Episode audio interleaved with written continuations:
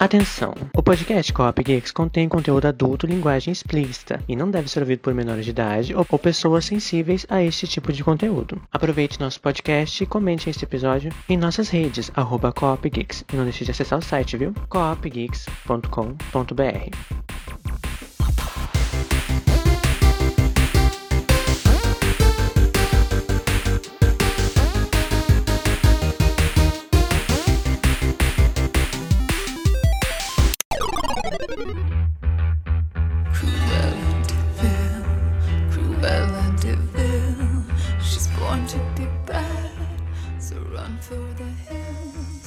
Olá a todos e bem-vindos ao podcast Cop Geeks. Eu sou o Felipe Cavalcante e eu, particularmente, eu sou brilhante, eu sou mal e eu diria que até um pouquinho louco.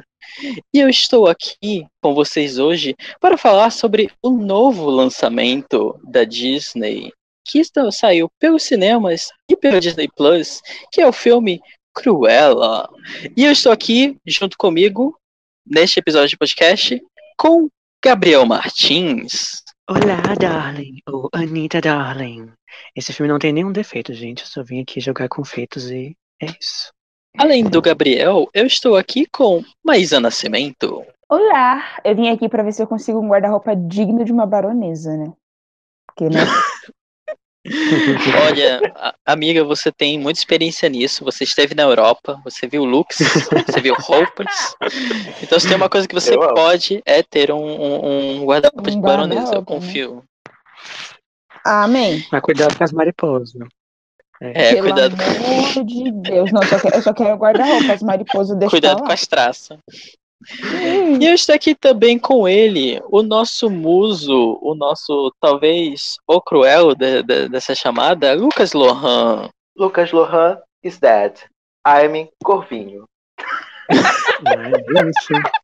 Era, era muito mais engraçado na minha cabeça. Desculpa, gente. Desculpa a minha história. Não, foi ótimo. Ficou maravilhoso. Aqui a gente é um caldeirão de referências, né? A gente pega de tudo. Anita, darling, my darling, I'm Cruella. Bom, estamos aqui, como eu já falei, para falar sobre Cruella, porque assim, eu acho que eu posso dizer, em nome de todo mundo aqui, que a gente gostou do filme, né? Tava todo mundo preocupado, tava todo mundo nessa grande discussão do tipo, meu Deus, será que esse filme vai dar certo? Será que não vai dar certo? Será que esse filme vai ser o novo desastre da Disney? Será que esse filme vai ser o novo Rei Leão? Né? Porque vamos admitir, né? Aquele Rei Leão, aquele Rei Leão deixou todo mundo preocupado. O Mas, Malévola, assim- Malévola 2 também criou gatilhos pra muita gente. aquele Malévola 2, né, foi complicado também. Mas eu acho que eu posso dizer em nome de todo mundo nesse episódio, pelo menos, que a gente amou Cruella. Assim, eu pelo menos gostei. Eu queria saber de vocês o que, que vocês acharam, pelo menos assim, dando uma palhinha antes da gente começar a falar propriamente do filme. Ah, gente, eu gostei muito. E- É que assim, na verdade, tem um grande problema em minha pessoa que é idolatrar tudo que Emma Stone faz. Ai, não é um problema, né? Isso é- E É um caminho, estilo de assim, vida. né? Tudo é um estilo de vida gostar de Emma Stone, não é mesmo, pessoal? E Uhum. para variar, ela está perfeitíssima, sem defeitos nesse filme, o que faz com que o filme seja maravilhoso e eu boto a culpa toda nela e na Emma Thompson.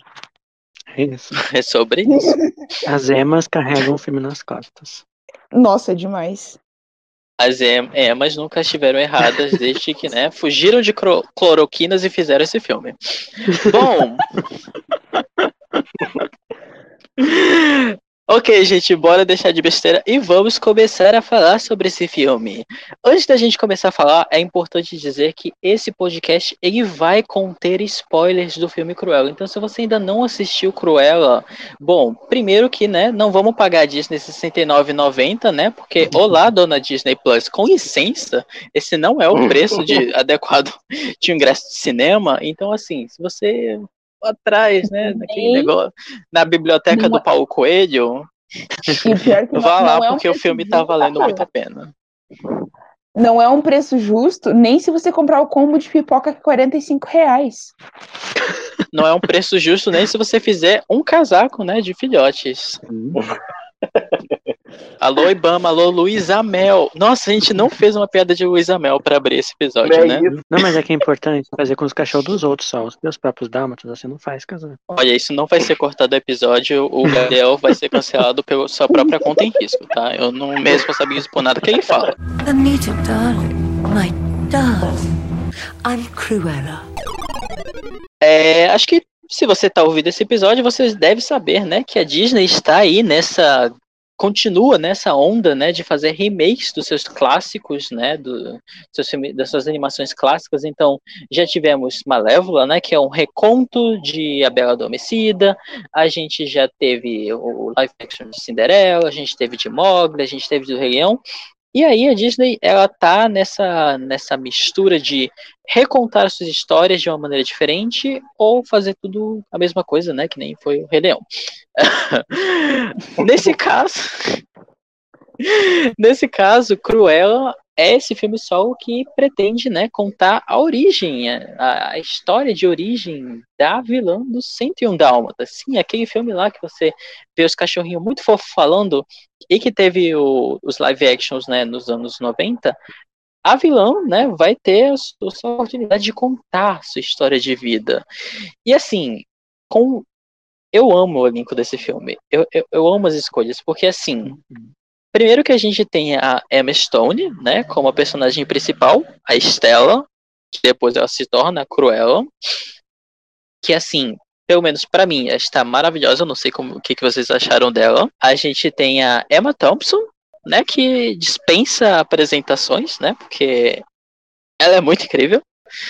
E assim, dá pra ver que ela tá se divertindo muito nesse papel, porque ela tá sendo Uhum. muito exagerada. Uhum. A gente tem o Joel Fry e o Paul Walter Hauser. O Joel Fry eu conheço de Game of Thrones, né? Que ele é o.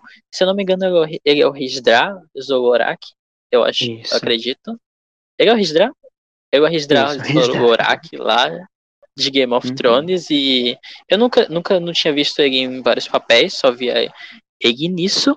E a gente tem o Paul Walter Hauser, que ele é o Horace. Eles são o Jasper e o Horace lá, que são os capangas da Cruella do 101 Dálmatas, se vocês não sabem. E quem mais está no elenco, Maísa? Claro que nós temos o caro John McCree como Artie, né? Aquele que só faz arte. Gente, eu adorei esse personagem. E também nós temos o Mark Strong como John. A Kirby Howell Baptist, eu não sei como é que fala isso. A Anita Darling, maravilhosa. E Ah, um, ca- um, um momento, um momento importante, né, que a gente precisa destacar por causa de notícias. A Kirby Howell Baptist, ela é, vai ser a morte em Sandman, tá? Só pra deixar É uma coisa aqui. Ah, não liguei a pessoa. a pessoa. gente. Sim. Olha, Ela vai ser a morte em Sandman. Então, sim, é- é- ela tá em várias séries. Ela, teve- ela esteve em The Good Place, ela esteve. Ela dublou Infinite Train do, do Cartoon. E eu não sabia que era ela. E aí, tipo, depois que é, anunciaram que ela vai ser a, mo- a morte em Sandman, eu fui ver tudo que ela fez, né, de cinema, de filme. Aham. E caramba, é- é- ela tem papéis muito pequenos, mas são muito bons. Ela é muito boa atriz. Eu fiquei muito chocado. Uhum. E eu fiquei muito feliz de ver, de, de ver ela, do tipo, caramba, ela tá aqui, agora ela vai estar aqui. Nossa, isso é muito incrível. E mesmo assim, ela, ela tem uma presença incrível, né? Mesmo que o tempo de tela de- dela não é tão grande, assim, mas ela é muito. Ele é muito marcante assim, na interpretação dela. Isso é eu gostei verdade. bastante. Uhum. E também, né, para finalizar, nós temos o Kevin Novak como Roger Deary. Inclusive, eu gostaria de falar, Felipe, como que você não sabia que Joel Fry fez outra coisa além de Game of Thrones? Se ele, né, ele é ninguém, na- nada mais, nada menos que o próprio bêbado em Yesterday. Rhodey bêbado. Tá brincando. É ele. Nossa, é ele! Ligou? É ele!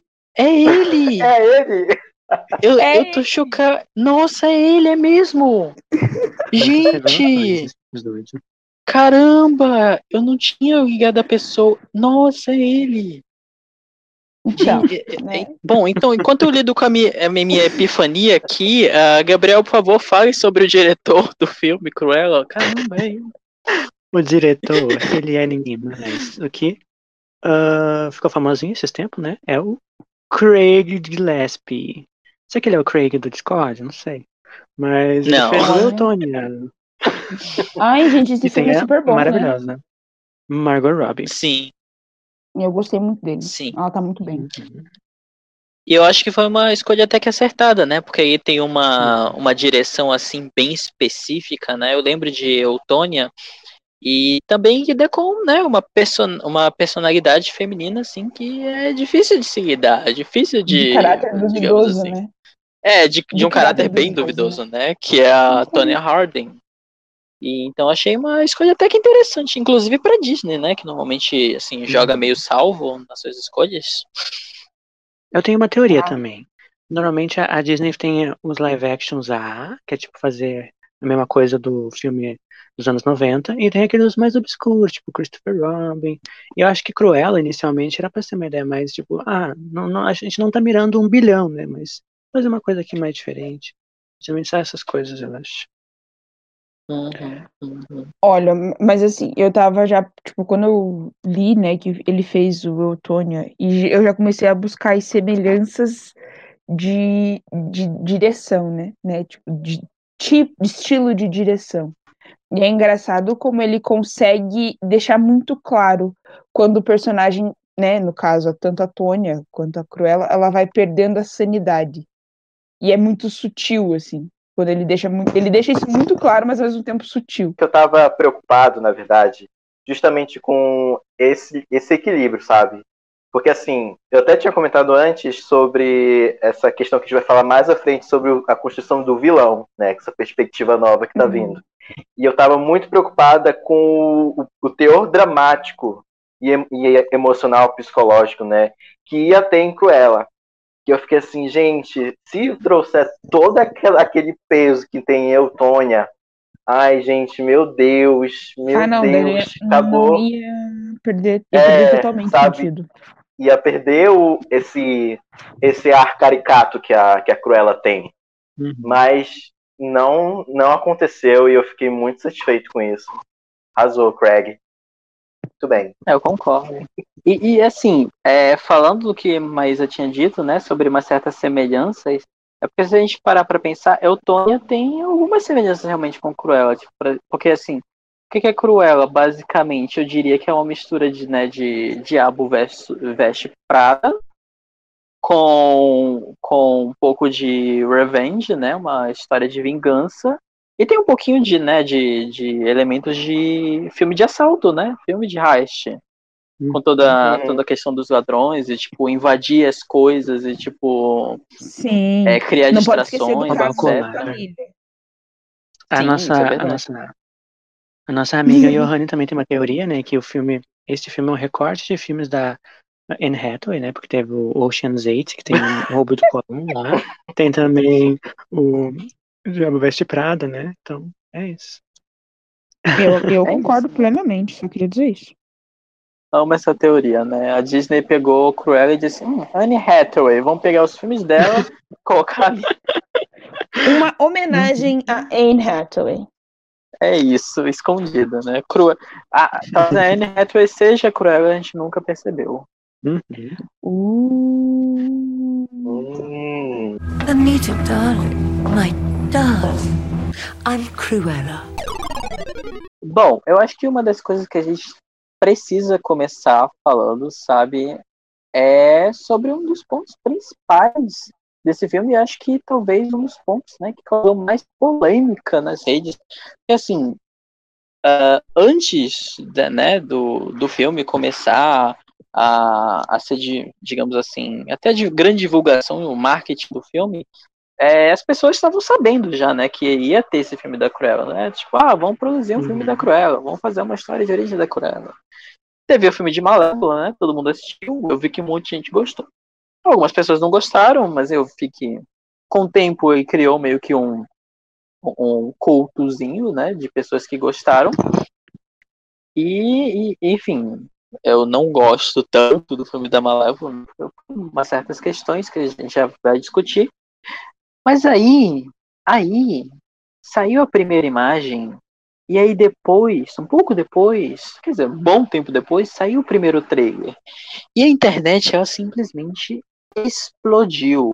explodiu. Uhum. E, e- e criou-se essa grande discussão, né? De, de afinal, será que fazia sentido criar esse filme para uma personagem que quer matar filhotinhos de cachorros? Será que, tipo, a Disney quis redimir Cruella? Tipo, será, será que a gente precisa desse filme? Precisa, não precisa?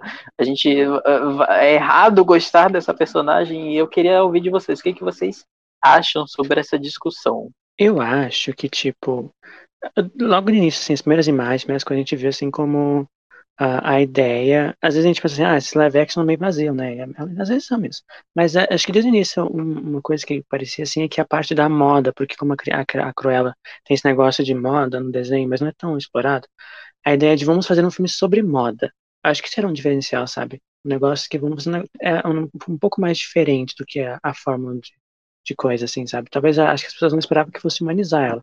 Mas acho que essa jornada que a gente vê, essa a lá de Diabo Veste Prada, é uma coisa assim que a gente se identifica, sabe? Porque a gente vê a, a Cruella limpando o chão do banheiro, na sarjeta, lá no, no negócio, caindo no chão. Então, tenho uma coisa que se identifica, assim, por mais que no final a gente talvez não passe plano pra ela, porque a gente sabe que ela vai ah, fazer casaco com o cachorro, a gente tem essa identificação, assim, eu acho que é uma coisa interessante. Não é passar pano pra ela, mas ela fica um pouco mais humanizada e eu gosto. Que, na verdade, Uhum. volta de novo para aquele ponto do, do, né, o vilão é o que o mundo fez dele, não é realmente a pessoa, né? Tipo, é um ser humano e o que as escolhas que ele faz e como o mundo vê as escolhas que ele acaba tomando. Então, claro que a gente vai olhar para ele e vai ter aquele aquele quê de compaixão, porque tipo, querendo ou não, a gente vê ela humana, sofrendo tal qual a gente, lutando todos os dias, esfregando o chão do banheiro não que é demais, mas, né? Sofrendo tal qual. E, e a gente aca- acaba se, né, se, se vendo no personagem e é difícil até não, não torcer pra ela no meio do filme, entendeu? Tipo, uau. A gente até pensa assim, esses cachorros são demônios, será que eles não mereciam? Aquelas. Ah, é, é, eu, eu não fui tão longe assim, não, né? Não, não, não cheguei lá, não. E você, Lucas, o que, que você achou? O que, que você acha sobre Ai, esse gente. debate? Vamos polêmica, colocar polêmica aqui. Seguinte. Amo. É sobre isso. Pode colocar. Assim, Joga na roda. se você assistiu quando era criança 101 Dálmatas e você viu a Cruella, com certeza você nunca esqueceu. Primeiro porque ela é uma personagem que ela assume assim o protagonismo muito bem. Então, era a fofura dos 101 Dálmatas contra a Cruella. Então, era a vilã. Só que não era só uma vilã. Era uma vilã que ela tinha um objetivo muito claro. Ela era uma vilã brega, né? Ela tinha aquela coisa assim mais tipo, ah, eu gosto de moda, mas é uma moda que provoca, que eu não vou passar despercebida, que eu achei muito legal que eles deram uma repaginada para esse filme, não trouxeram aquela coisa mais brega, aquela coisa de perua, trouxeram, ah, não, eu sou o futuro. Uhum. Achei incrível como eles Sim. conseguiram é, reformular isso para quem tá assistindo agora, né? E só que assim, quando eu vi essa cena dela limpando o chão, eu fiquei assim, hum, estão tentando fazer a gente pegar um carinhozinho aqui por ela. Estão querendo dar uma origem aqui, ver que, ó, por trás de todo aquele monstro lá do desenho, tem uma jovem que foi, ficou órfã e foi acolhida em Londres, e para ela sobreviver ela tinha que roubar, não sei mais o que. Não foi uma escolha dela, foi o que tinha. E aí eu fiquei assim, Que legal, Cinderela é você.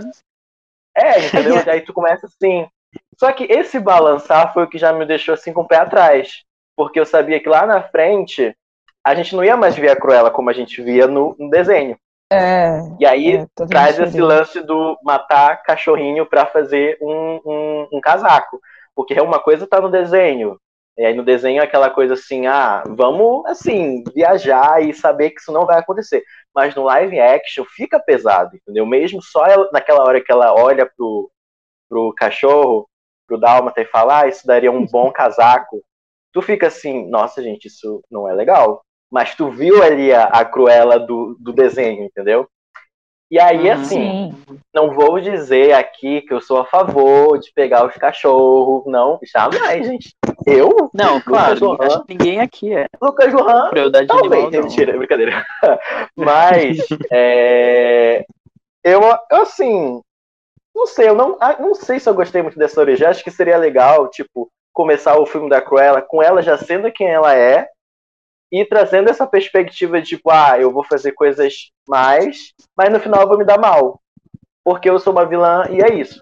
Entendeu? É. Seria muito legal, e principalmente porque a Emma, a Emma Stone, ela conseguiu carregar muito bem a Cruella, sabe? Era um dos medos que eu tinha, por mais que essa mulher seja incrível, e ela já provou isso muitas vezes. Mas a Cruella, ela é uma entidade do universo de vilania da Disney, que ela tem muita, muita presença. E eu falei assim, gente, a Emma, a Emma Stone, ela tem que fazer ou estudo para ela conseguir jogar isso no, no cinema e conquistar a galera. E ela conseguiu fazer muito bem, entendeu? Aí eu fiquei até pensando, e se já chegasse assim com Cruella monstrão já? Será que não seria legal Hum. também? Pois é, é Mas- que na verdade é que na verdade entra em pauta aí a tua visão de Cruella quando você assistiu o desenho também, né? Eu falo visão Uhum. do telespectador e o que e a história que você construiu pra Cruella quando você vê. Porque, por exemplo, assim, o maior choque pra mim foi o fato dela ser órfã, toda coitadinha, porque quando eu assisti 101 Dálmatas, pra mim Cruella era aquela madame estilista, Uhum. sempre que nasceu no berço de ouro, sempre teve muito bom gosto, mas uma, uma madame muito rica que ficou parada no tempo. Entendeu? Então, assim, Uhum. não abre, não abre mão dos, dos seus próprios valores, do que ela considera elegante. Então, e por mais que hoje ter casaco de pele não é mais relevante, eu ainda quero meu casaco de pele. E eu quero meu casaco de pele de cachorrinho, porque isso é o que é moda pra mim, isso é o que é clássico. E aí Uhum. vem, tipo, to- toda essa cruela vanguardista que eu olho assim, mas não Uhum, ficou sim. ruim. Mas não Entendi. ficou ruim, nunca. Seria até legal, né, esse Não, debate concordo. eles jogarem no filme sobre essa defesa dos animais. Imagina, tipo, a Cruella já ser a vilã que faz, usa pele de animal, e aí, por exemplo, ia ter uma Anitta, um Roger, que já é contra isso, e não, ela é um vilão por causa disso. Seria muito bacana também ter essa, essa jogada, assim, no... Pois é, mas aí eu fico me perguntando, se for pra fazer isso, não seria melhor fazer logo, tipo, o, um remake live action do 101 Dálmatas? Só que aí a gente já tem o remake, sabe? Tipo, nos anos 90, a gente já tem 102 Dálmatas, então... é- eu acho que eu exemplo- entendo o que eles quiseram fazer, né? mas tipo... Sim, Sim. claro. Porque eu, Eu acho acho, que por ficaria a mesma coisa que ter um filme 101 Dálmatas, só que, sei lá, modernizado. né? Eu acho também É. que assim, se a gente, a gente não levar em conta que é um. ah, que é a- aquela Cruella, sei lá. Se a gente não se apegar tanto à ideia do que é um live action, eu acho que eu gosto mais, muito mais da, da ideia dessa Cruella do que a ideia da Cruella. da primeira Cruella, sabe? Então, se a gente não pensa tanto que, é que, que ela vai, digamos, se tornar aquela Cruella, porque pode ser que não, vai, que faz a, a continuação, sei lá, e leva um outro rumo também. Eu não, não acharia ruim, eu gosto dessa Cruella como ela foi construída aqui. Não pensando tanto É que- como ela teria que ser. No Na desenho. verdade, aí já leva a outra coisa, porque eu consegui unir as, as minhas duas visões das, das duas histórias, que a gente só vai descobrir lá na frente quando a gente for falar do fim. Sim, sim, sim, sim. Mas assim, só, só para deixar meu ponto, né, nesse debate, eu acho que assim, é, é porque eu vi muita gente dizendo, nossa, mais um filme de vilão, sabe? Ah, é mais um filme que vai Eu. tentar humanizar um vilão. Eu, e por que, foi, que a gente Felipe, precisa. viu, sim. Não, não foi nem você, mas tipo. falando mal. Mas, mas... Não, amigo, não foi. Disney, Mas eu- eu- eu vi muita gente-. Não, não foi. Mas eu vi muita gente falando isso e eu fiquei pensando assim, assim, muita gente inclusive dizendo, nossa, pra que que a gente precisa desse filme? Eu fico pensando, mas assim, a gente não precisa, se for, a gente, se a gente for pensar assim, a gente não precisa de nenhum filme, né? Sabe, nenhum, é. todas as histórias já foram contadas. Né? Por que não tentar pegar algo e tipo, tentar transformar em uma história diferente? E assim, eu não, eu não vejo esse filme. Eu vejo esse filme, claro, humanizando a personagem, mas eu não acho que, tipo, ele, ele foca nessa parte do, ela quer pegar cachorrinhos é, para transformar em casaco. E justamente vai contar a origem dela. Não vai chegar nesse ponto da vida dela onde ela vai começar a cometer mais crimes que ela já cometeu, né? Porque ela comete nesse, nesse filme também. Mas, tipo, outros crimes. É tipo, sabe, é só uma história de Cruella, sabe? Como ela surgiu. Não é ela no centro da é só como ela surgiu. Então, tipo, tá tudo bem você gostar dela aqui, sabe? Tá tudo bem você Uhum. torcer por ela aqui. Porque, tipo, não é ela ali. Não é ela fazendo isso. E, tipo, eu, eu acho que é mais complexo que isso. Aí eu acho que as pessoas, elas ficaram tão do tipo, ai, estão humanizando essa personagem que, que é o, o a epítome do mal. E, tipo, eu particularmente, eu, eu não sou o grande fã de 101 Dálmata, sabe? Eu acho um filme... Das animações da Disney eu acho meio meh. Sabe? Não, não sou o, tipo, uh, o super sempre Eu lembrava Dálmatas da fã. Cruella. Eu não lembrava dos Dálmatas. É. Eu falava, gente, mas eram 101 Dálmatas mesmo? Porque É, tipo, a, a gente não lembra tanto do- dos Dálmatas, a gente lembra da Cruella. E aí, tipo, assim, Eu- é, é, na verdade eu sempre achei ela uma personagem um pouquinho patética, sabe? Tipo, é só uma mulher rica que é um, que quer um casaco, sabe? Se você Ai, for lá sim. e dar uma paulada na cabeça Nossa. dela, pronto, acabou a Cruella. Nossa. Tem um vir outro- super um vilã. outro detalhe muito importante que a gente precisa mencionar. Já tem uma live action da Cruella feita por ninguém menos que Glenn. É? Glenn Glenn Close. Ah, eu Exatamente. Exa gente, vocês têm noção disso, sabe? Quando anunciaram a Emma, a Emma Stone, eu fiquei assim, amiga, aqui tem coragem, olha, porque pra você fazer a, a Glenn Close. Meu Deus, gente, Glenn Close. Glenn Close. E a Glenn Agora. Close, ela produz esse Jovem. filme, né? Ela tá entre Exatamente. na produção. Então, Então, assim, assim Era uma expectativa muito alta já. Uhum, uhum. Concordo, concordo. Porque o personagem, a atuação dela foi incrível, memorável. Eu lembro muito, Uhum. muito mesmo de- dessa Cruella dela. E, como eu disse, né, era uma das minhas preocupações se ela ia conseguir manter toda aquele, aquela força e. Enfim, gente, a Emma Stone, ela. Ai, tem um pedestal aqui na Feira do Pará, porque todo mundo gosta dela. E sobre também, por exemplo, se precisamos desse filme, se a gente vai pensar assim, ah, na fila de precisar ou não, o que que eu acho muito mais válido um filme assim do que o live action do Rei Leão, sabe? Que todo mundo viu lá no cinema, mas ninguém lembra mais, ninguém assiste esse filme mais. Porque, tipo, Concordo. é aquilo lá. É muito mais válido, eu acho, trazer uma história assim. Tentar fazer uma coisa Uhum. assim. Tem uma E eu reimaginação, acho também, né? por exemplo, assim, ó, as pessoas- se tu tenta hum, mexer no Rei Leão, as pessoas, ai meu Deus, meu filme da minha fã não pode mexer. Então acho que até, até a Disney tá fazendo assim, não vou mexer pra não me estressar. Mas Cruella não, o 101 Damas não tem fandom, assim, sabe? Então dá pra fazer uma coisa assim, sem as pessoas ficar, se ficar mais aberta a receber mudanças e novas coisas. E assim, eu diria que a, a recepção que eu tô vendo do público para esse filme tá sendo muito melhor do que, sei lá, Malévola, que inclusive eu Uhum. diria que eh, se propôs, né, a, a- contar a história não contada da Malévola, não sei o quê, mas no final transformou ela boazinha. Tipo, aqui, ah, não, a Cruella, ela vai lá e invade uma delegacia, ela vai lá e, tipo, lá, rouba, eh, ela, ela faz várias. Aquilo são crimes, sabe? Ela ainda é uma pessoa não grata para a sociedade, por mais que ela acabe conquistando várias coisas e torne riquíssima. Aí o pessoal tem que engolir. É que é aquela coisa, né? Todo mundo gosta de um fraco comprimido, né? Uhum. É verdade. Hum, Bom. Não, eu tava só discordando mentalmente do que a mais. Ai, amigo. O, o, o, o, frasco, o, frasco, o frasco comprimido vende. É, não, mas é verdade, infelizmente. Ai, Disney, olha, Sim. sinceramente. Não é à toa que vai Ai, ter Rafa. mais uma adaptação de Cinderela. Ah, mas aí já não é Claro. pela Disney. Anita, darling, my darling, I'm Cruella.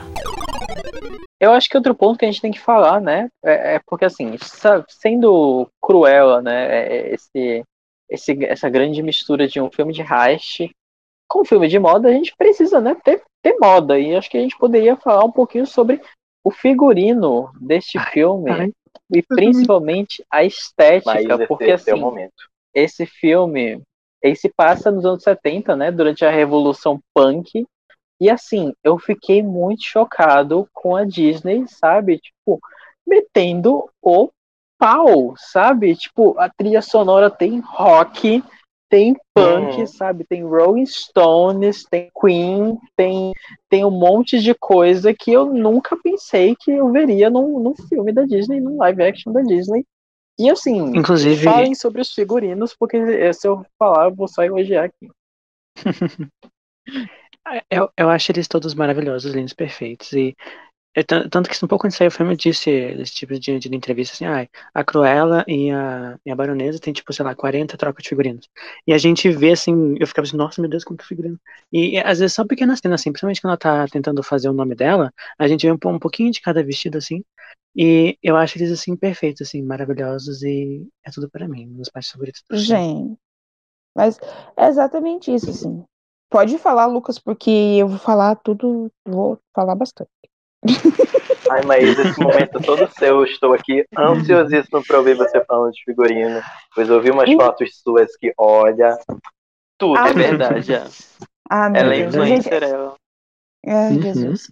Amém. Gente, eu só uso serei. preto, eu não tenho nada pra falar de figurino.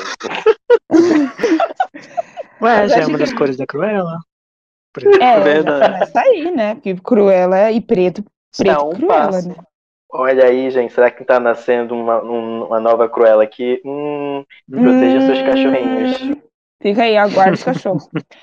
Gente, Luiz mas é que assim, agora aqui, o que, que é muito importante a gente, a gente ter, ter noção nesse filme, né? Eu não sei qual foi a escolha deles de ambientar o filme nos anos 70 em si, não sei se é, tipo, vem, vem do filme ou vem do... Coringa. Não sei, não sei mas a, a escolha de ambientar o filme nos anos 70 é sensacional e assim, e aí tem que acompanhar, né? Trazer um pouco da, dessa, dessa verossimilhança e entender o que estava acontecendo na cena nos anos 70, né? E se for voltar, e se for olhar para Londres nos anos 70, o que estava acontecendo? Uma completa enlouquiçada. Tava todo mundo enlouquecendo e surtando e trazendo coisas diferentes, né? E trazendo, trazendo essa, essa disruptividade, essa essa quebra do clássico, e isso em Londres foi muito mais forte, tipo assim, em, em um episódio, né, não um episódio, mas foi muito mais centralizado, porque isso nos Estados Unidos foi muito segmentado em vários, vários bolinhos, né, em várias panelinhas. E isso em Londres foi tipo, uma coisa só, assim, o punk deu aquele boom nos anos 70 e isso surge muito forte até, através da moda mesmo, né. Então, o fato deles terem escolhido colocar isso, essa, toda essa, essa, essa rebeldia, esses, eu vou, eu vou chamar de surto, mas não é muito surto, né? Porque, enfim. Mas esse surto que estava rolando naquela época, uma, uma sociedade que estava realmente se reinventando, saindo do eixo, saindo do trilho, saindo do, contem né, do clássico contemporâneo para algo completamente diferente. E, e, ela mostrou, e eles mostraram isso porque não precisou mostrar a sociedade como ela estava se transformando, não precisou mostrar pro, né, não precisou mostrar é, como as bandas, ou, né, ele botou um fundo musical, botou um vestido da Cruella e pronto, já mostrou que aquilo estava se reinventando, já mostrou que aquilo já não era mais, não era tanto a regra e o choque né, da plateia como um todo em cada apresentação dela mostra que sim, isso era novo, isso era diferente, isso era inventivo e isso poderia funcionar. E isso, né, realmente de fato funcionou na realidade. E isso para mim é o que vale mais a pena no filme inteiro. Qual que é o figurino favorito de vocês? O meu é o vermelho que ela sobe em cima do carro com aquela cauda enorme. E de vocês? O meu é o óbvio. O casaco de dálmatas. Socorro. Luiz Alberto! Eu adorei aquele casaco, gente. Vocês não estão tá entendendo. Eles foram, tipo. Porque querendo ou não, daí vem de novo aquela, aquela estética que a gente imaginou para ela, né? Que a gente não sabe se ela vai chegar lá ainda ou não. Mas o fato daquele aquele design. Ai, gente, amei. Amei aquela roupa. E a, e a bengalinha nas costas ainda. Uhum. Adorei. Ai, tudo, Adorei. realmente. Ah, eu gosto muito daquela roupa quando ela tá motociclista, sabe? Cheia de glitter, tipo, e, e na Boa. cara escrito The The, future Future, na cara. sabe? O Tudo, futuro, tudo. tipo, nossa, é, é isso, sabe? É- é- Algum dia eu quero chegar na, na cara de alguém, na frente de alguém que eu não gosto assim Uhum. e só vazar. E é isso. Entendo o que E quiser tem, e tem a roupa do lixo, né? Também tem Nossa, o, aquela o figurino do calda lixo que- enorme. Do Nossa, lixo, essa daí é aqui, muito, aquilo muito foi boa. muito incrível. Aquilo foi muito incrível. E, e eu acho muito legal porque, tipo assim, é, na- filmes de moda normalmente tem essa questão, né, de que se o figurino ele tem que entregar, né? Porque afinal, se é um se é um filme de moda e, e é um filme, né, e tem que ser visualmente atrativo para você que é o espectador entender, né, que tipo, nossa, esse vestido foi muito bonito, esse vestido não foi não foi essa coisa. E assim, eu acho que entrega em personalidade, né, em criação de personalidade em tudo, né? Tanto os figurinos da Cruella quanto da Baronesa, né? Então é uma coisa que a gente consegue ver, mesmo quem não entende muito de moda, tipo, vê que tem um estilo bem diferente, né? Cada, cada uma das criações, cada um dos do, do que elas imaginam e colocam em prática, né? Eu, eu acho muito legal isso, sabe, dessa dualidade que eles conseguiram contar da, da, da baronesa com a Cruella ascendendo. Porque, por exemplo, quando tem o episódio do, da vitrine, que ela faz a revolução na vitrine e a baronesa vê e diz que vai contratar ela e tudo mais, e aí logo em seguida tu vê que tudo que a Cruella, que é a Estela, né, chega e apresenta pra, pra baronesa, ela gosta muito. E aí tu fica e tu percebe que assim, claro que a baronesa ela tinha o estudo dela, mas ela via na, na, no talento da Estela o futuro, sabe? Ela via aquilo que ia causar. Só que ao mesmo tempo ela repudiava. E é muito legal porque é, fica muito clara a dualidade que tem entre a Estela e a Cruella quando a gente olha a baronesa e a Cruella em si ascendendo, né? E aí logo depois tem o rolê do plot twist da história e fica muito mais evidente o que estava acontecendo ali. Mas é muito interessante é, eles contarem essa questão da, do que é o futuro e do que é ultrapassado por meio da moda, né? E trazendo a questão do punk. Eu acho a cena em que ela chega com, com The Future é, grafitado, né? Nem é tatuado, é grafitado na cara dela. Muito impactante aquilo, sabe? Porque ela chegou dizendo assim, então, é isso aqui. É isso aqui que as pessoas querem agora. Então, nossa, eu achei genial. Foi uma, E na, uma cara, narrativa e na assim, cara da outra, né? Do tipo, é, Ex- se eu sou sim. the future, você é o passado, desculpa aí. Exatamente. Desculpa, porém, acabou, né, para você. Ou você se... E assim, na verdade, eu já eu também já vou olhando um pouco da crítica que vem sobre o estilista clássico que não consegue olhar muito, né, depois, claro, o estilista clássico não, porque eu não tenho muita noção de moda. Mas como o estereótipo de o estereótipo do do estilista que atingiu um patamar e ele chega numa zona de conforto que ele por si só não cria mais. Ele depende de outras mentes criativas Uhum. e ele só vai olhar assim: isso é bom, isso é Uhum. ruim, isso é bom, isso é ruim, isso vai arruinar o meu nome. Nossa, outra vez eu sou um arraso. Então, tipo assim, fica essa crítica do tipo, meu, pensa, a moda é, é, uma, é um constante movimento. Então, tipo assim, você precisa pensar, você precisa se mexer, você precisa ir atrás. Não é simplesmente ba aceitar, baixar a cabeça ou negar a cabeça, assim, sabe? Isso é um negócio, essa dualidade pra mim também ficou incrível. Sim, isso é muito bom. Isso é muito bom. É uma, é uma ótima crítica. E, e, e, assim, eu acho que essa dinâmica só funciona especialmente porque, né? A gente tem duas atrizes incríveis. A gente tem a Emma Uhum. Stone e a gente tem a Emma Thompson. Sim. E a Emma Thompson, assim, eu, eu gostei muito porque mantém aquele tom caricato que a gente vê, Isso. né, na, nos filmes do. na animação, no- nos filmes live action, que a Cruella vai criar, né, com o tempo, com os maneirismos dela, que ela também já começa a criar aqui nesse filme. Eu gosto muito da- de uma ceninha que quase passa despercebida, que, tipo, quando ela tá lá naquele hotel e ela tá assistindo a TV, e tá, aí tá passando uma novela, algum filme antigo, que a, que a personagem ela faz um e aí, tipo, depois ela pega isso, é a risada, de onde ela tinha risada. Então, tipo, é muito legal que, tipo, Uhum. Esses maneirismos Sim. eles vão vindo do mundo real, mas aí depois eles vão ficando mais exagerados e isso nunca se perde. é, Tipo, é, é quase tragicômico, né? É quase fabulesco, digamos assim. Tem uma coisa muito sutil no roteiro também que eu gosto, que a gente fica bem claro na interpretação das duas. Porque, por exemplo, assim, a, a baronesa, ela tem uma cena que ela diz que ela, pra, pra Cruella não se desculpar, que ela pessoas não podem se desculpar assim, sabe? Tipo, tem que ser a cabeça erguida. E daí ela faz pra provocar. A Cruella fica provocando, dizendo sorry toda hora. Toda vez que ela fala sorry depois, a baronesa olha pra ela com uma cara tipo, ah, eu sei que tu tá fazendo pra me irritar, sabe? Eu acho isso maravilhoso. Assim, uma coisa bem pequenininha, assim, mas é uma dinâmica entre elas, essa coisa do sorry que eu gosto muito. Uhum. Uhum, uhum. Isso é muito legal. Anita, darling, my darling, I'm Cruella. Gente, assim. o cabelo da Cruella é uma coisa icônica, é um fato, né? De tanto que tem uma galera agora pintando cabelo de preto e branco. Já tinha, mas agora, Uhum. né, todo mundo quer despertar a Cruella dentro de si. E era uma marca muito, muito legal da Cruella. é, eu lembro disso no, no filme live action da, da, com a e com os desenhos, que era uma associação que tinha dela com os dálmatas.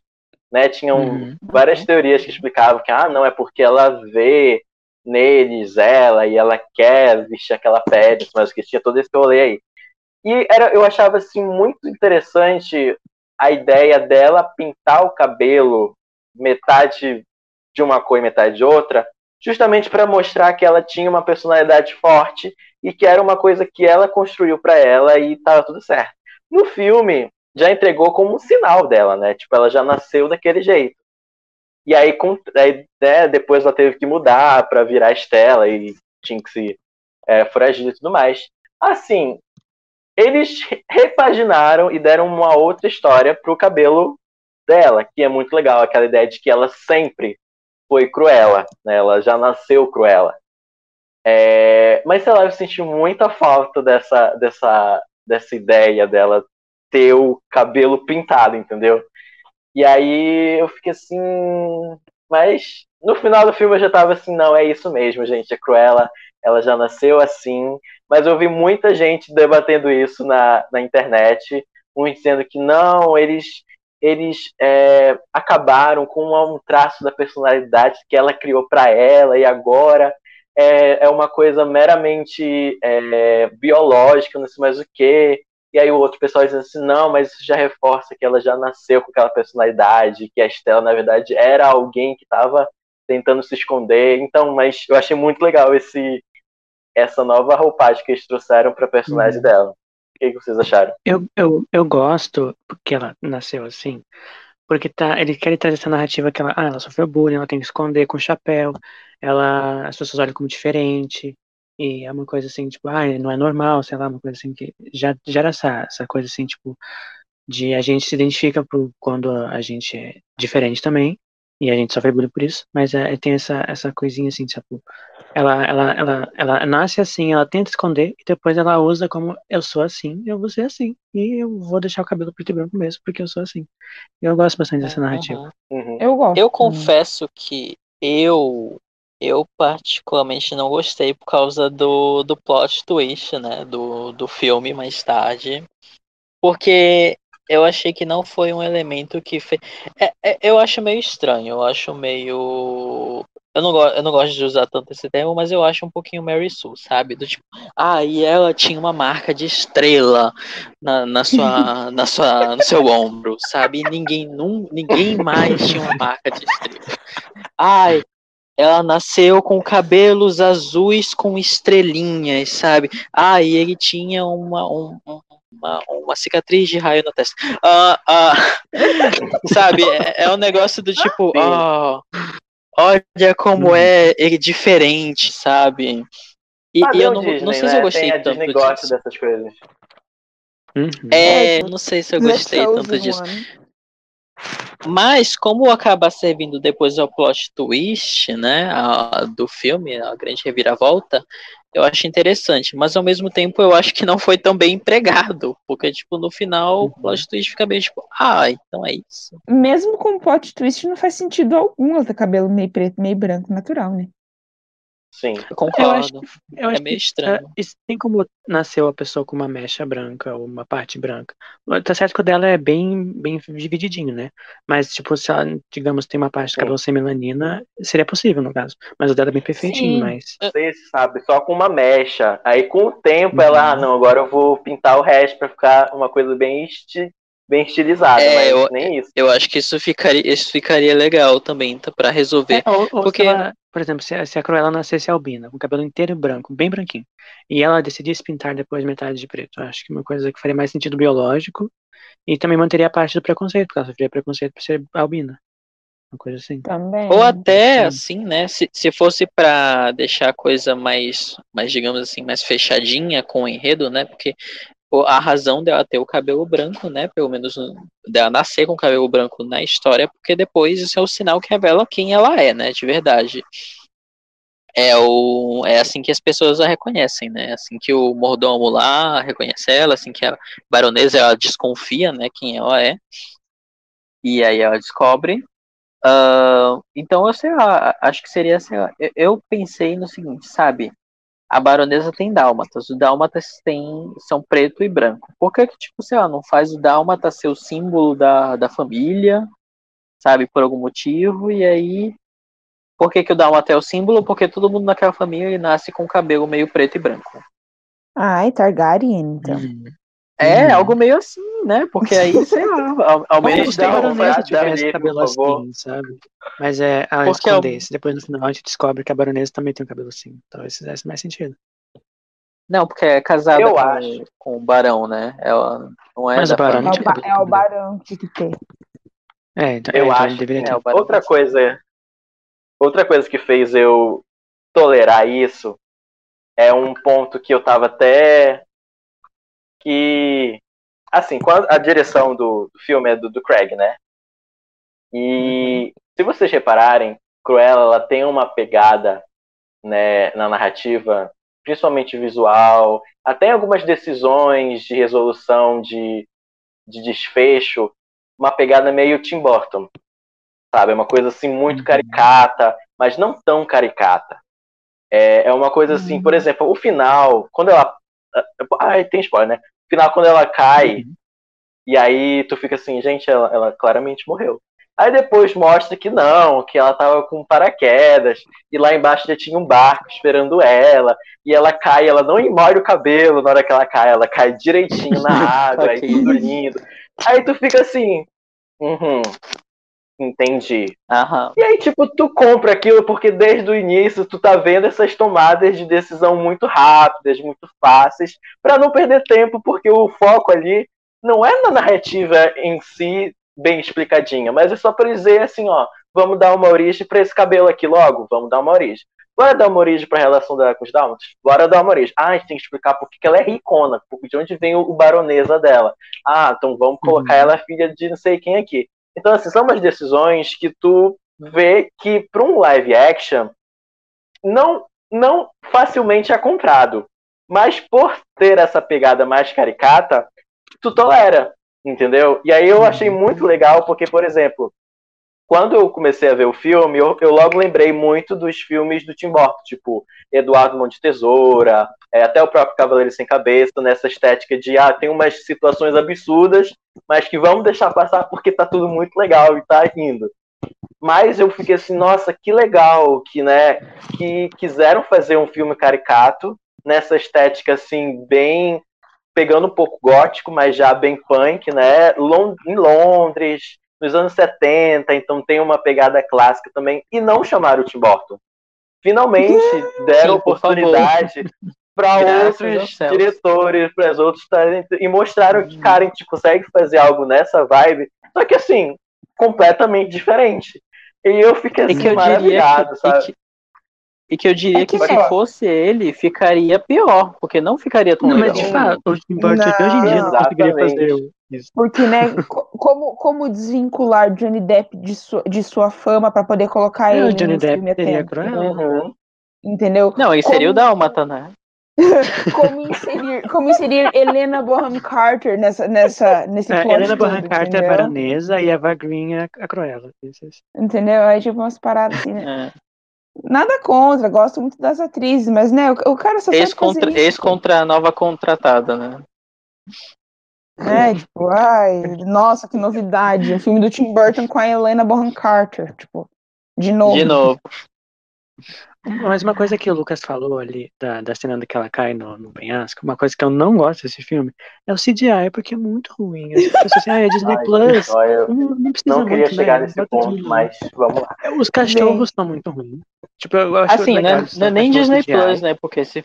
É. Perdão, não é nem Disney Plus, né? Porque esse filme ia sair só nos cinemas, né? Não saiu por causa da pandemia de Covid, fiquem em casa. Ahn, e, e- e assim, né? Concordo. Alguém pegou, alguém clipou, né, a cena, a cena né, do começo em que a mãe da Cruella cai. E nossa, aquele CGI, aquele dálmata de CGI é, é bem muito difícil. ruim. É, é Ah, eu acho difícil. é- problemático é, demais aquela complexo. cena. É complexo.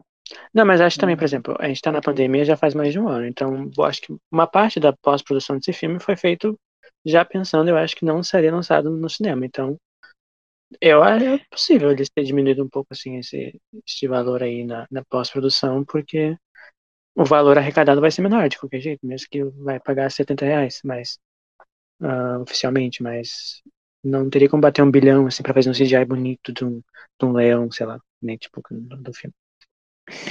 Ah, mas, Mas- va- vamos mas, gente, admitir o que caso assim, que- ó, o, o CGI do leão, lá do Rei Leão, às vezes nem funciona, né? Às vezes fica ruim. Então, É, mas até é melhor que os cachorros daqui. Melhor que esses cachorros. É, eu concordo. Não, isso eu concordo, mas tem umas vezes assim que você olha assim meio de, meio de canto e você vê, isso é CGI. E- não, isso é National Geographic, sabe? É, vá- um- tem uns momentos que dá uma variada, né? Porque CGI vai ser de CGI. Você, se você sa- já sabe que é, então você vai bater o olho e Uhum. vai, vai procurar o erro, né? Vai procurar o que o uncanny valley, né? O, o que vai ser vai estar estranho ali. É ruim, mas não me incomoda a ponto de, sei lá, dizer, ah, o filme é ruim por causa do CGI. Só, tipo, é um É, detalhe também bem. não, né? o filme, mas. Mas uma coisinha que me incomodinha, que eu fiquei meio, é, meio estranho esses cachorros aí. Mas no filme eu, em geral, eu gostei. Uhum. Os cachorros. Sei, sei lá, gente. Eu não sei. É que aqueles cachorros. Não. Anita, darling, my darling, I'm Cruella.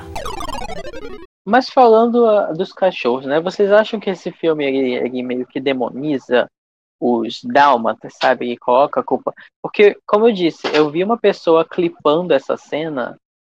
A, só a cena que, tipo, a, a mãe da Cruella cai. E, tipo, a pessoa dizendo, ah, então olha só o que fizeram com a vilã. E, tipo, é, é por isso que ela quer matar os dálmatas no final. Porque, tipo, eles Não. mataram a mãe dela. Sendo que, tipo, o filme literalmente ele, ele não faz isso. Tipo, ela. Em momento algum. Ela. Ela, literalmente É, adota esses mesmos cachorros no final. É, tipo, na verdade, sim. Na verdade, eu acho que assim, mostra um pouco de que, na verdade, qualquer cachorro, se você treina ele pra isso, ele pode ser perigoso. Uhum. Porque, na verdade, a gente, a gente tem Uhum. aquelas, né, aquele, aquela, aquele senso comum das, das raças perigosas, né? Ai, porque Pitbull é extremamente perigoso. Ai, porque Rottweiler é extremamente... E cria-se esse estereótipo de senso comum de cachorro perigoso. Na verdade, não. Na verdade, a condição e como você cria e adestra esse cachorro, você treina esse cachorro, é o que ele vai ser. Né? E nesse filme, para mim, ficou bem claro que ela treinou, né? a- a- no caso, a baronesa, ela treinou e condicionou seus cachorros a serem extremamente hostis, dado o comando Uhum, na uhum. minha, na minha visão, né? Tanto que depois que é que vem lá, eles sofrem um pouquinho para acostumar eles de outra forma, mas depois nem parecem os mesmos cachorros, entende?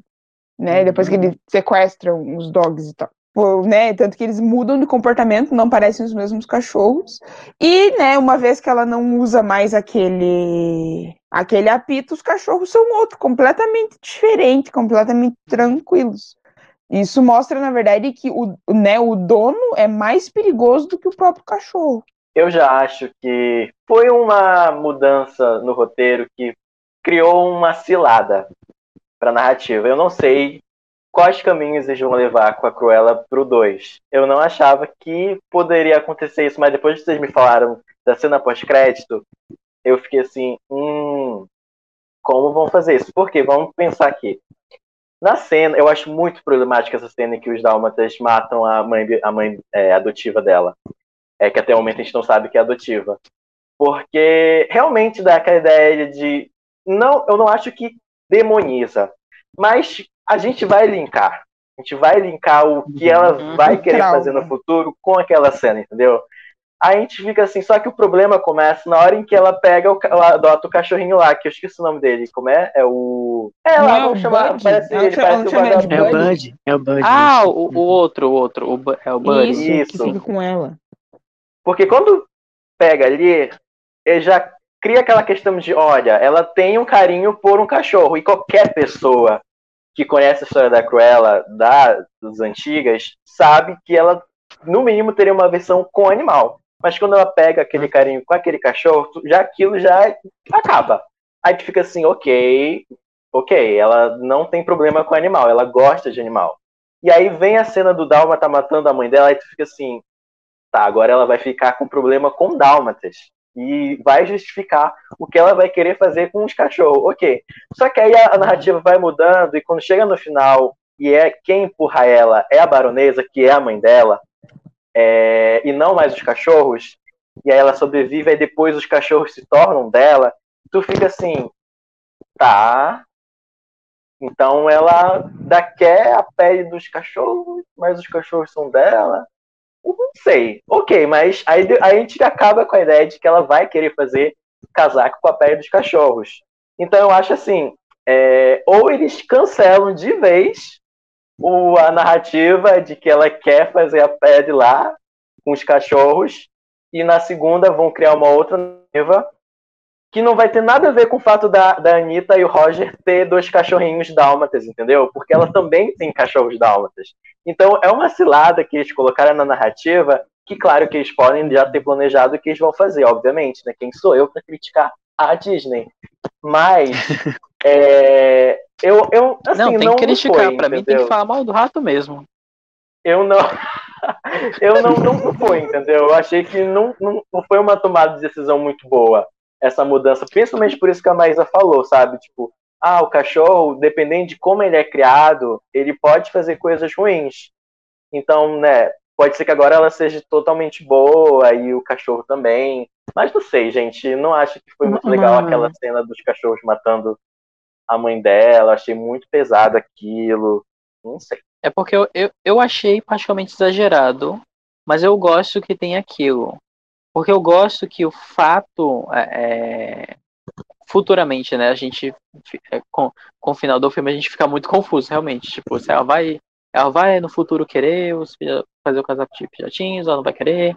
Vai ser só uma história, vai ser verdade, sabe? Ou só mídia da imprensa. Mas eu gostei muito de que tem essa cena, porque pelo menos depois do filme, eu eu acho que naquele momento que ela percebe que, tipo, é o apito, sabe, que é que manda os cachorros atacarem a mãe dela, que é o apito da baronesa, eu acho que a partir daí deixa bem claro que, tipo, por mais que os, os dálmatas tenham matado a mãe dela, aquilo não é o trau aquilo não é o trauma.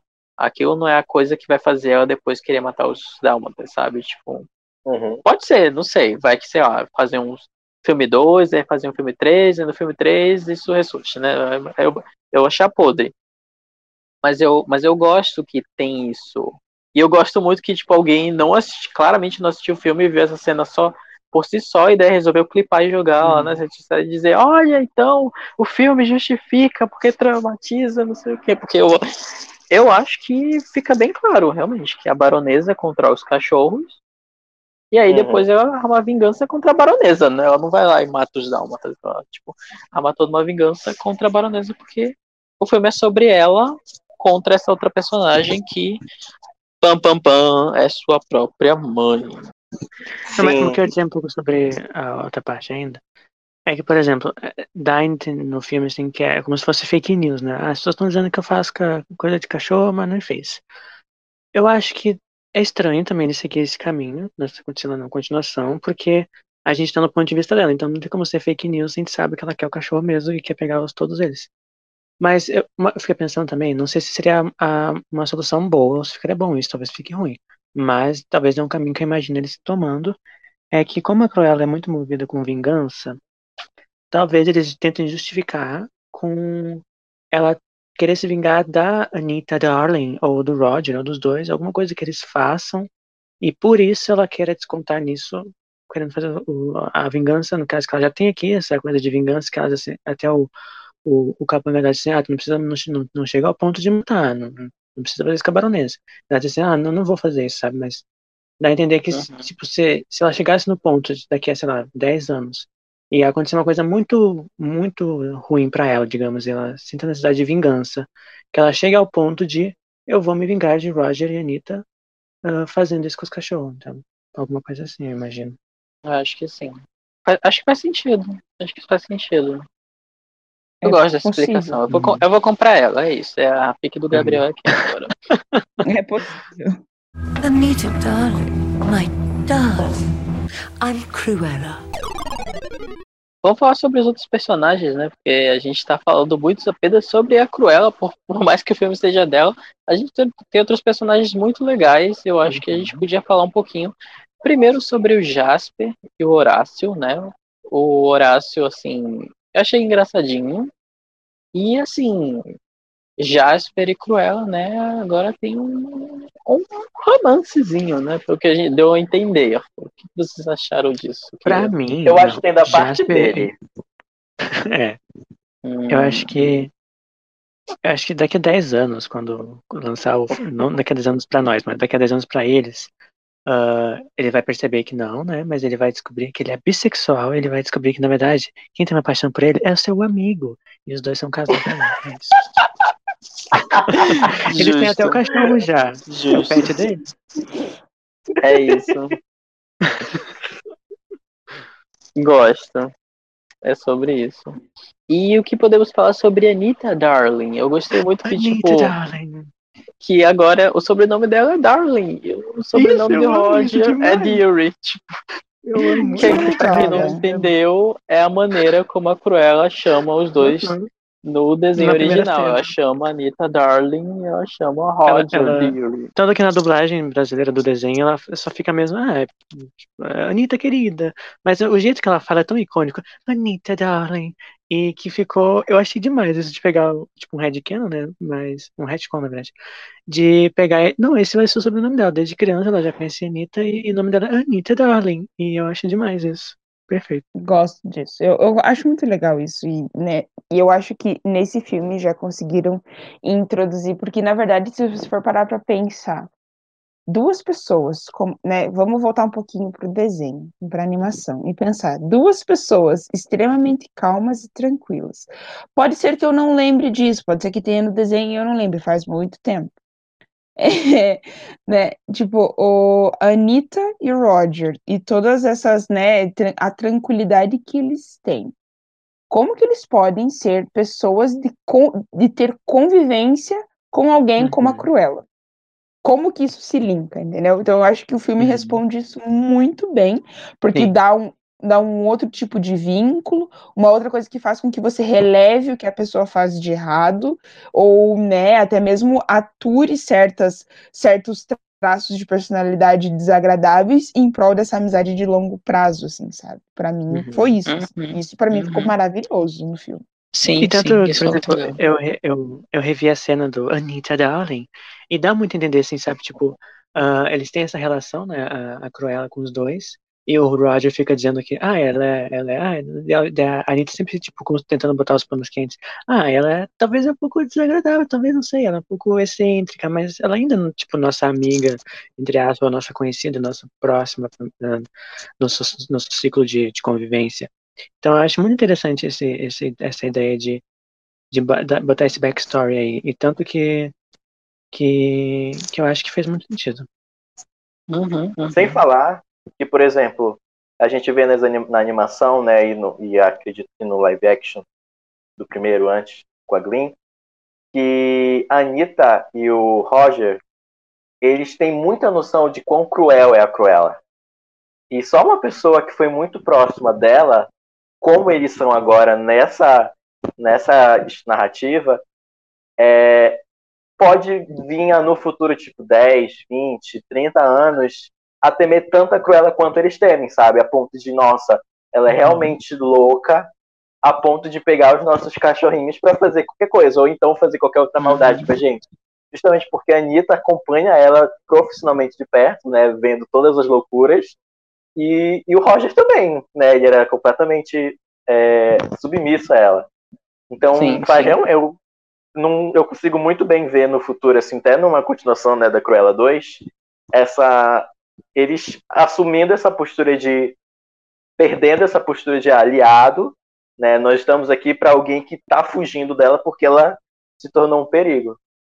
Sem falar que, por Uhum. exemplo, se a gente vê no, no, no affair dela, lá como é o nome dele, é o, o Jasper, é, ele fica com medo da Cruella. Ele, go, ele é apaixonado pela Estela, mas ele ainda tá aprendendo a lidar com a Cruella. Então a gente vê muito bem qual é a relação que os personagens vão assumir com ela quando elas assumem quem ela é de verdade. Então, realmente, Uhum.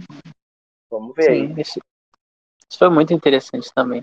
E, e eu gosto muito, sei lá, é, é um detalhezinho tão pequeno, mas eu gosto muito que o Roger, ele é todo trapalhão, e tipo, ele entra nos lugares tropeçando.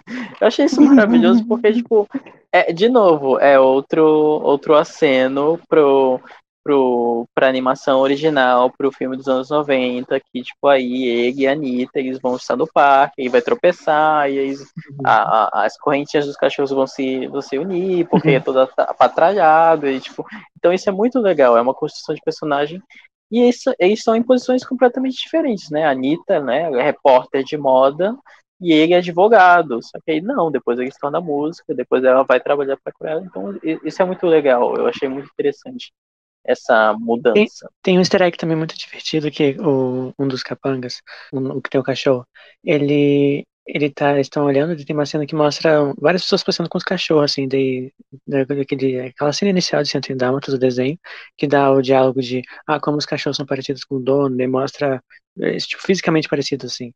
E ele fala a mesma coisa aqui e fala como ele é parecido com o cachorro dele. Eu achei isso legal também, do desenho. Ah, É verdade. Anita, darling, my darling, I'm Cruella.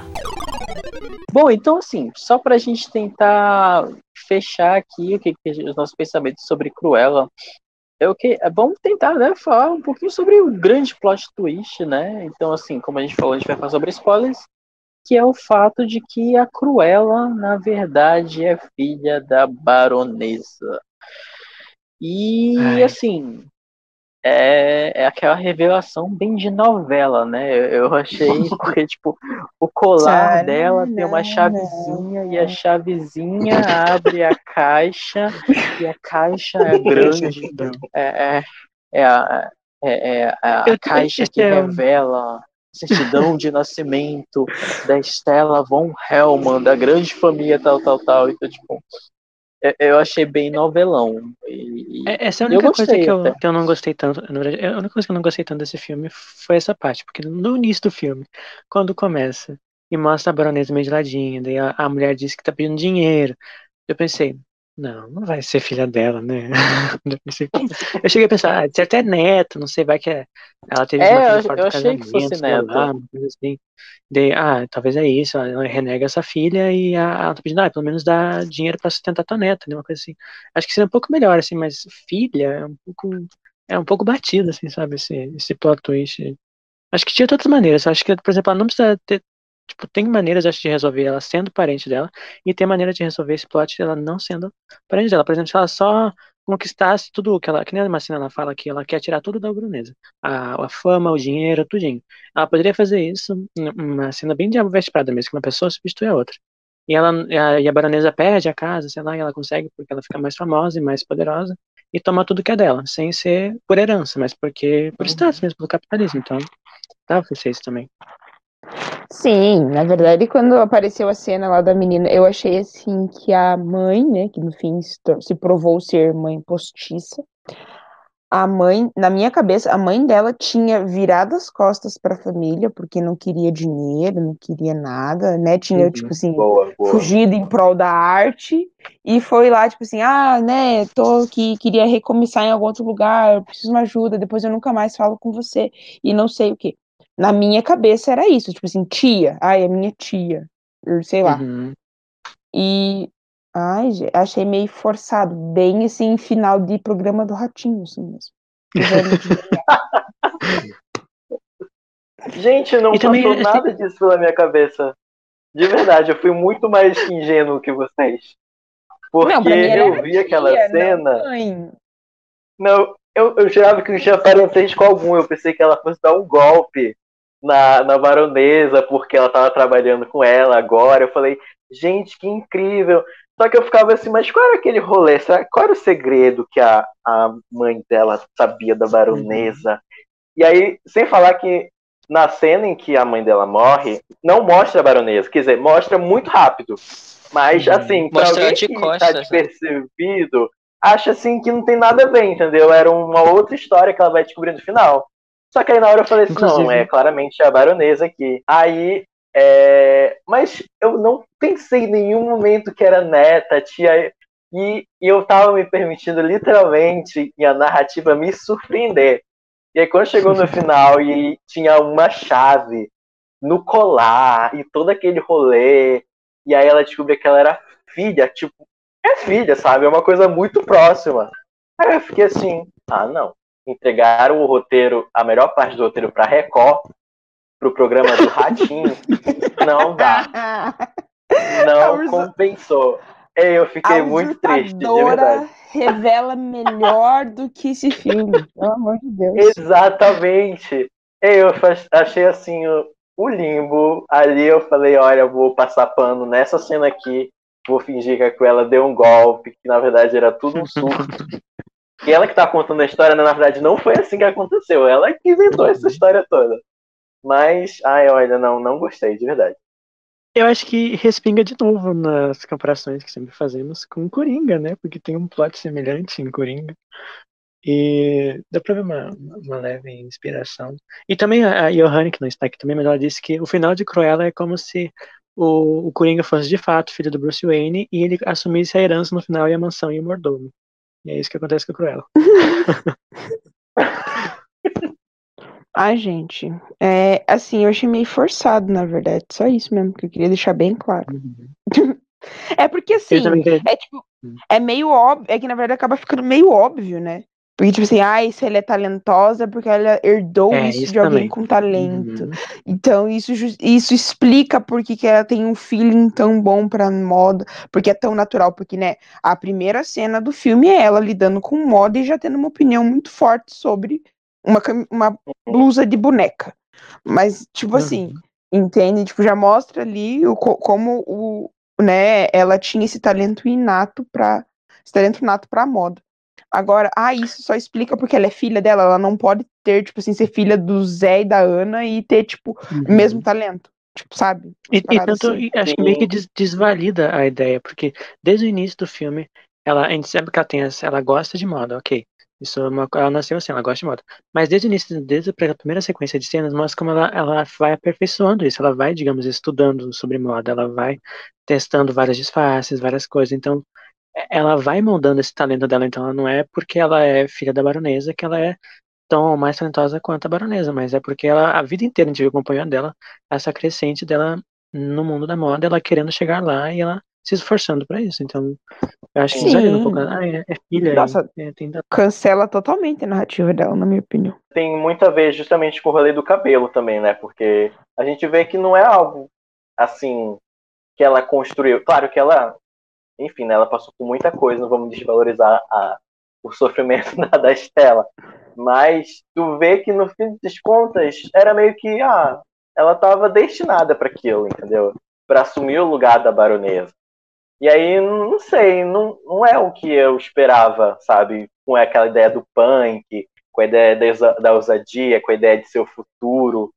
E aí tu chega no final, te entrega um plot twist muito básico, entendeu? Por exemplo, eu não gostei muito da cena em que ela, depois que ela descobre que ela é filha, aí sempre tem aquele momento de do, quando o vilão rompe com a sua com a única parte de bondade que tinha e assume a sua loucura, né? É a parte que ela vai lá no, no chafariz e fala que, com a mãe dela que ah, esse tempo todo você tinha medo que eu fosse igual ela, mas na verdade eu sou melhor. E aí eu fiquei assim, ai não, gente. A ideia era ser completamente diferente, de uma ser uma coisa completamente Ai, nova e não um- um- trazer um legado assim. Ai, não. Não Uhum. gosto do negócio de parentesco. Ixi. Ixi. eu confesso, eu confesso que eu passo pano, porque eu gostei tanto dessa cena dela falando lá com a aguinha, sabe? Com a Ah, água, eu pa- com a, com a água parada lá de, de dengue. Eu gostei muito dela, dela tipo. É, né, gente? Porque vamos admitir, né? Essa, aquela água parada ali, com certeza tá só um negócio. Enfim. E aí, tipo, eu, gostei muito dessa cena. Eu achei que foi aí o momento em que, digamos assim, mais humanizaram a Cruella e, tipo, e ao mesmo tempo deixaram a personagem ser a personagem. Porque, tipo, é isso, ela Uhum. vai ser má e ela vai fazer coisas horríveis, mas, tipo, é, você meio que entende agora, tipo, de onde vem isso. Então, tipo. Eu- E foi eu- a eu- M-Tape da Emma Stone. É, foi a M-Tape da Emma Stone. Né? Assim, eu, eu não acho que, que esse plot twist destrói o filme, né? Arruína tudo. Mas eu, eu, confe- eu concordo que ele foi bem básico, né? Ele podia ser algo mais interessante. É, mas eu não acho que invalida a narrativa dela. Eu acho que ela ainda, ela ainda conquista as coisas é, É que, na da verdade, maneira sim, claro, não, é- o sentido não é que, tipo, não é, tipo assim, esse invalidar totalmente, mas é que daí, tipo assim, meio que, ah, tipo, meio que quer justificar, sabe, o talento que vem de sangue, na minha Uhum, interpretação, Uhum. e, tipo, sendo que, não, cara, né, a gente sabe que não. É que já diria Remy, não diria o chefe Remy lá, qualquer um pode cozinhar, gente. Então qualquer um pode ser estilista. Exatamente. Anita, darling, my darling, I'm Cruella. Então, o que vocês acham que vocês mudariam no roteiro de Cruella, assim, sabe? Só uma coisinha. Eu já falei o meu, Ah. eu mudaria a questão do, Eu- eu fiz- do símbolo dos dálmatas, né? Que eu acho que Uhum. seria mais interessante. O que vocês mudariam? Uhum. Eu fiz as minhas fanfic durante o episódio, já, né? Eu botaria o Ken, os capangas num casal, que eu talvez mudaria a parte dela ser filha da baronesa, talvez mudar um pouquinho essa parte. Sim, Mas, no geral, isso. Mas no, no, o resto eu manteria. Eu também tenho a minha fanfic pronta já pro 2 e pro 3, que eu estou planejando a, a franquia a longo prazo já. Nossa. Eu amo o Gabriel por causa disso, né? Ele já monta todo o universo paralelo dele, e geralmente ele é Uhum. melhor do que o original. Só queria falar isso. Eu vou dizer que eu Mas- não concordo com, com o Gabriel no casal. Eu, eu colocaria o, o Horácio e o Artie. Porque o Artie, ele tá aí, tadinho. Só tá só, aí, só né? tá aí co- costurando. É, é, é, é, e eu, eu gostei tanto da dinâmica dos dois. Do, tipo, é uma ceninha tão rápida, mas tipo, Horácio, já, já começou seu jogo. É tipo, ai, obrigado. É, e aí depois um salva o outro. Eu, eu, eu gostei. Eu, eu achei interessante. Eu sei que não vai dar em nada, né? Porque é a Disney, né? E o Art é, de novo, o, o, o primeiro personagem gay oficial da Disney, né? Pela 15 quinta vez, mas tudo bem. Deus. Acabou a homofobia no mundo. E a Disney faz tudo mais uma vez. Acabou com o capitalismo lá em Falcão e o Soldado Invernal. Agora acabou com a homofobia. Gente, a Disney faz tudo É, a Disney A, a Disney é anar- anarquista, né? Tá, total. Anarquista, Comunista. comunista. Não, não é nem comunista, é anarquista mesmo, baguncinha. Exatamente. Ai, Mas assim, eu acho que uma das coisas que eu mudaria é o fato, sim, justamente isso, sim. Justamente o fato da, da Cruella ser filha da baronesa.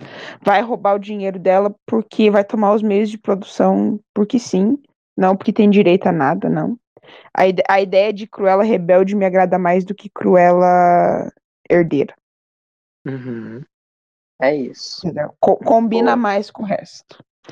Mas. Boa, Eu acho que é só isso, assim, o resto pra mim ficou interessante. Na verdade, se for parar, se for parar pra pensar mesmo, assim, né, a Cruella, ela vive o sonho de todo jovem meio pobre, né?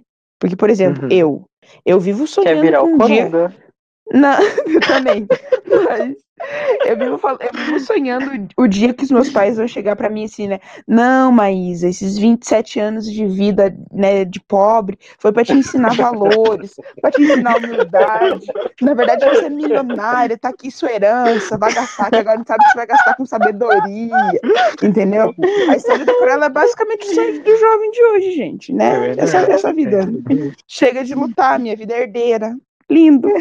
O jovem de hoje só consegue pensar em duas coisas, né? Em, em vacina e em virar coronga herdeiro. Claro. É isso.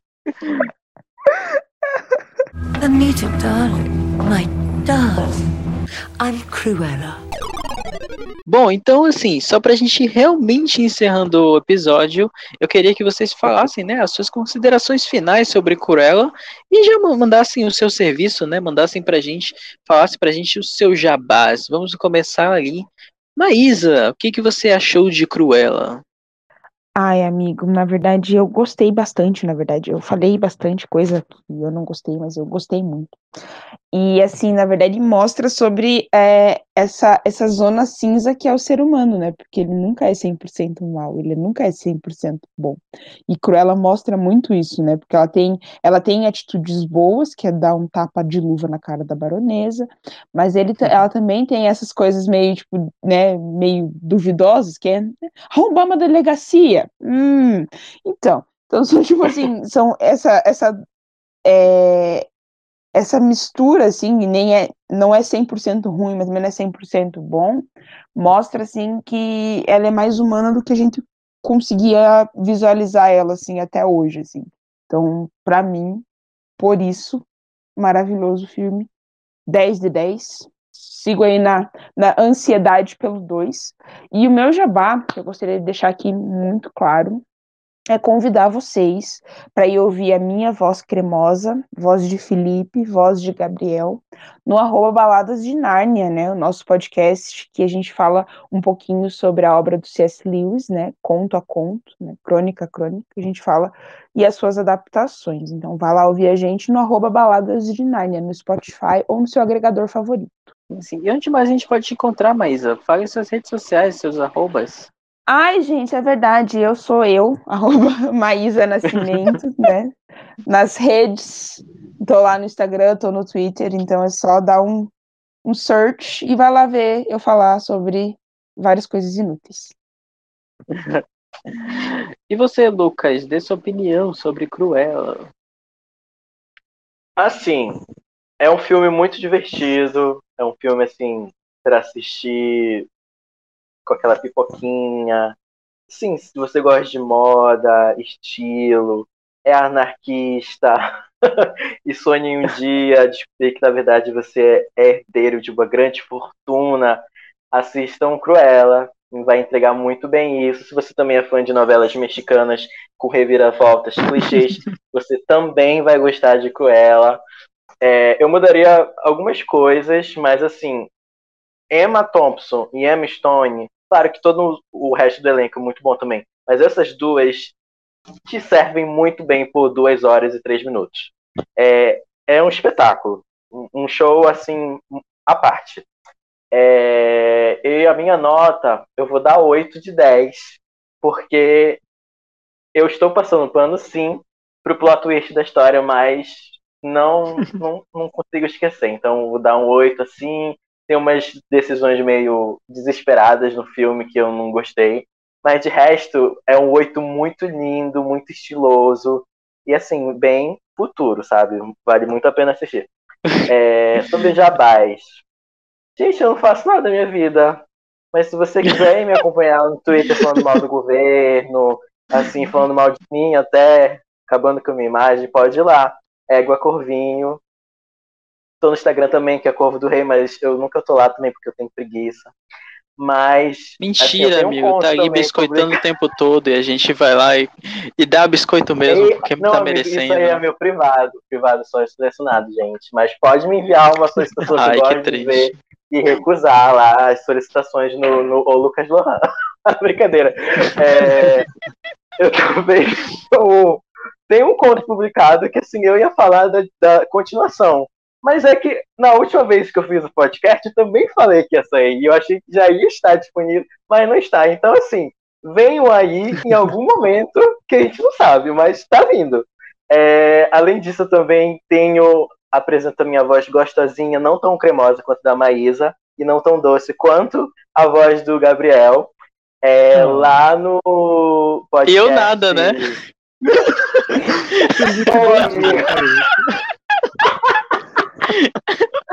E o Felipe Ai, ficou com desculpa. Deus. A voz sexy do Felipe, gente. Não preciso nem falar que a voz dele é sexy. Eu vou cortar no- esse, eu vou cortar esse jabá só de bi. Mas eu não vou cortar, não. Eu vou deixar Eu inteiro. vou contar.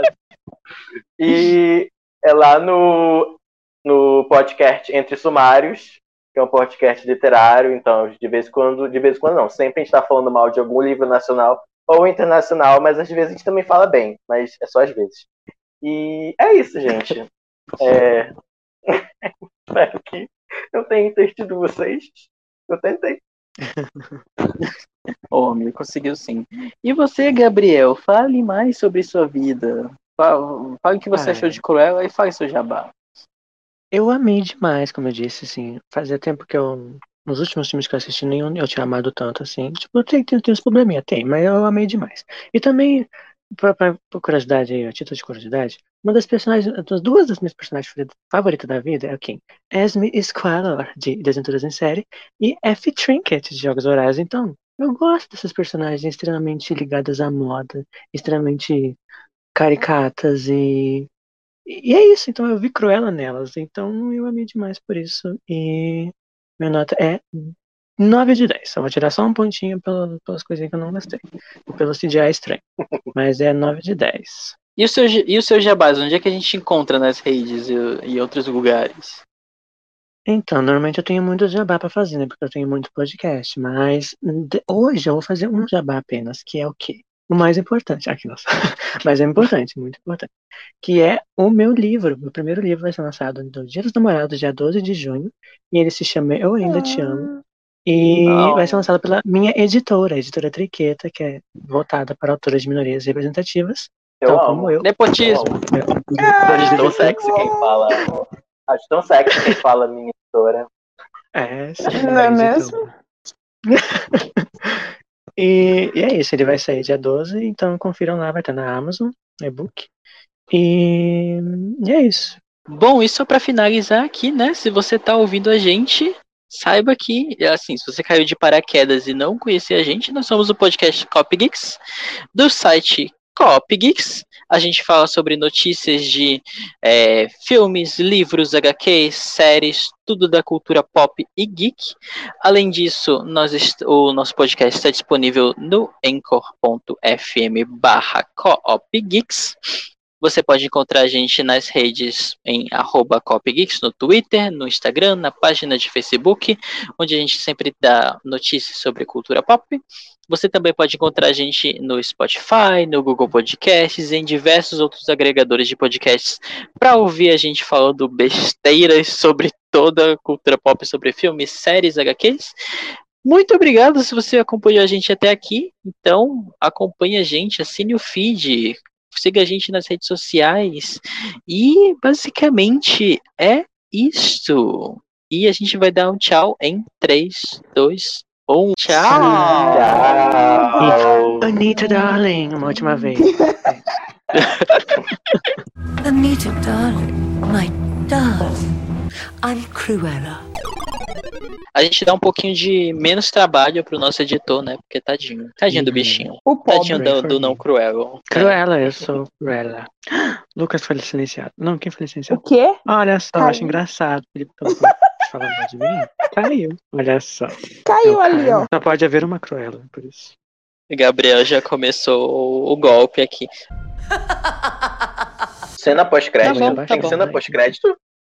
Gente, tem Ah, cena pós-crédito? cena Viu a cena pós-crédito? Você não viu? Mentira, eu não vi! Você quer que eu te- Eu tô chocado. Tu quer, tu quer ir eu, eu no YouTube rapidão ou tu quer, ou tu quer que a gente quero onde que quer? Gente, eu quero que vocês me contem. Tá bom. Então, É, le- lembra Ai, da Anitta? Deus. Anitta cantora? Anitta, darling. Anitta, darling. Sei. Lembra da Já Anitta? A, a repórter lá? Ah, tá. Sim, sim. Achei que fosse a Anitta Essa daqui, pô. Anitta? Não, eu tô brincando. Porque como assim, Não. de colocar, meter a Anitta no, no meio da... Não, eu tava Sim. zoando, é porque o nome é parecido. A Anitta, a repórter do filme, e sabe Sim. o advogado lá? Eles Olha. são o casal do 101 Dálmatas. Uhum, sim. E aí, no final, é, a, a cena pós-créditos são os dois recebendo o Pongo e a Perdita, que é a Cruella Cruella. são os filhotinhos dos Dálmatas. Uhum. Ai, e aí, gente, tipo, é ele isso. pega. E, e lembra que falam, falam no começo do filme que, tipo, é, ele toca em barzinho, aí ele entra no apartamento, o Roger, e começa a tocar lá no piano e começa a cantar cruel, cruel. Tipo, Cruel. começa cruel. a criar música. Meu Deus. É isso. Preparando a franquia de 10 anos de franquia, aí vai ter o Cruella. A Até o 10 fim. anos de Sim, É sobre isso, gente. Se algum dia É eu falei isso. mal de Cruella, não me lembro. Exatamente. E quem mais está nesse filme, Lucas? Pode nos contar? Eu? É, amigo, é, é, é pra eu não ficar falando o tempo todo. Eu não, eu não quero, eu não quero dominar isso, sabe? Tipo, Amigo, Eu quero deixa outra pessoa. eu sou muito ruim com nome. ô amigo, Ô, amigo, eu, desculpa. vou- eu vou refazer. tá Não, certo. tudo bem, eu peguei de surpresa. Eu vou refazer Eu então. Você pode. aqui, Você, Em que momento eu entro? E eu queria saber de vocês, de onde eu conheço esse cara? A cara dele não me é estranha, porém eu não Hum. lembro de onde eu conheço ele. E eu não fui Eu pesquisar episódio, também, eu fiquei olhando o tempo todo. Aquela, eu tô querendo abrir pra ver, tipo, de onde é esse cara, Gabriel, por favor, pesquise e me salve. Porque eu não pesquisei. Ai, eu, vou- eu vou falar. Eu vou falar e você finge que você sabia dessa informação o tempo todo, Games. Tá bom. Mas ele Tudo não bem. muita coisa.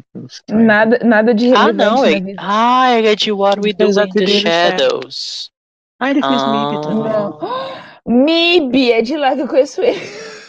As nossas Tá, então vamos- vamos-. Vamos, vamos fingir que a gente que a gente não falou tudo isso, tá? Então, é, eu fiquei olhando também pra cara desse cara e eu, eu não lembro exatamente de onde ele é. Gabriel, você sabe? Eu lembro sim, eu lembro que ele é de What We Do in Shadows, esse filme é maravilhoso.